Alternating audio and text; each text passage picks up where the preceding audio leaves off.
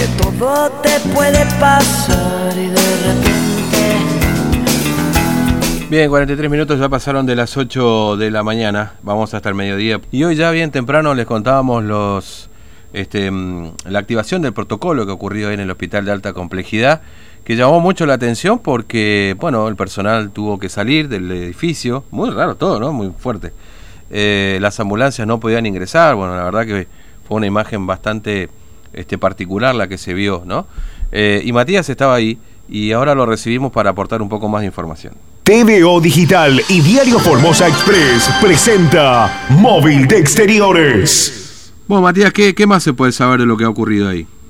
Bueno, Fernando, eh, para ratificar y rectificar un poco la mm. información, ¿no? Se trata justamente de una persona, como le comentábamos, que arribó a Formosa en un vuelo sanitario, fue trasladado hasta este lugar, hasta el Hospital de Alta Complejidad, en una ambulancia privada. Mm. Obviamente, luego de pasar por la UPAC y hacerse el estado correspondiente.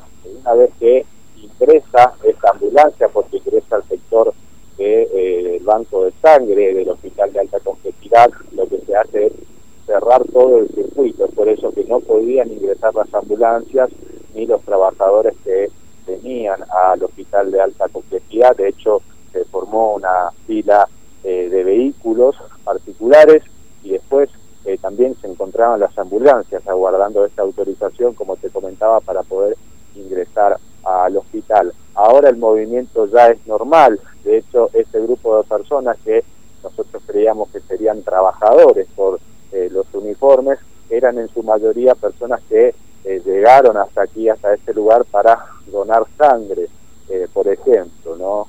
Eh, una vez que se aseguró ya la zona, se aseguró el sector por recibir a este paciente hasta que estén los resultados del hisopado, recién se pudo abrir el acceso en este sector del hospital de alta complejidad que ya ha recuperado su ritmo habitual luego de que aproximadamente a las 8 menos cuarto de la mañana se haya activado el protocolo mm. por todo este movimiento. Reiteramos, este hombre llegó una ambulancia privada, no en una ambulancia del CIPEC, mm. lo que daría a entender que el traslado corría cuenta también por eh, una obra social, no porque no llegó en una ambulancia del CIPEC, sino que lo hizo en una ambulancia privada, custodiado por la policía de la provincia, que cuando hace el ingreso a este playón cierran el hospital, al menos este sector del hospital, al ingreso a las personas hasta tanto se garantice la seguridad sanitaria, ¿no? Bueno, fue, fue, muy raro igual, ¿no? Porque, o sea, que todo el personal tuviese que salir y todo lo demás,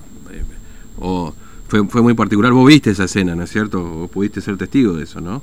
Eh, sí, sí, de hecho estábamos hablando con personas que están eh, observando esta situación también de mm.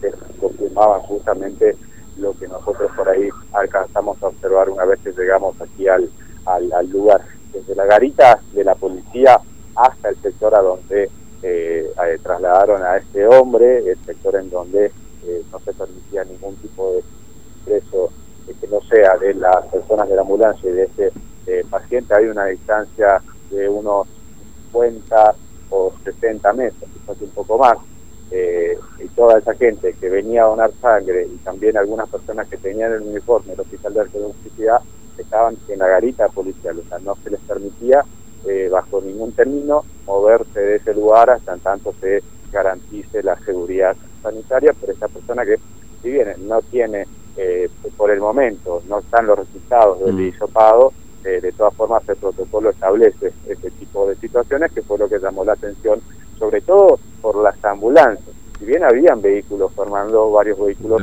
sobre la Vicente Posada, eh, perdón, sobre la Joaquín de los Santos, que no podían ingresar al estacionamiento, llamó la atención las ambulancias, que tampoco podían ingresar hasta en tanto termine justamente el protocolo de traslado de este hombre que arribó, reiteramos, en un vuelo eh, eh, sanitario. Decimos hombre porque sería de sexo masculino este paciente.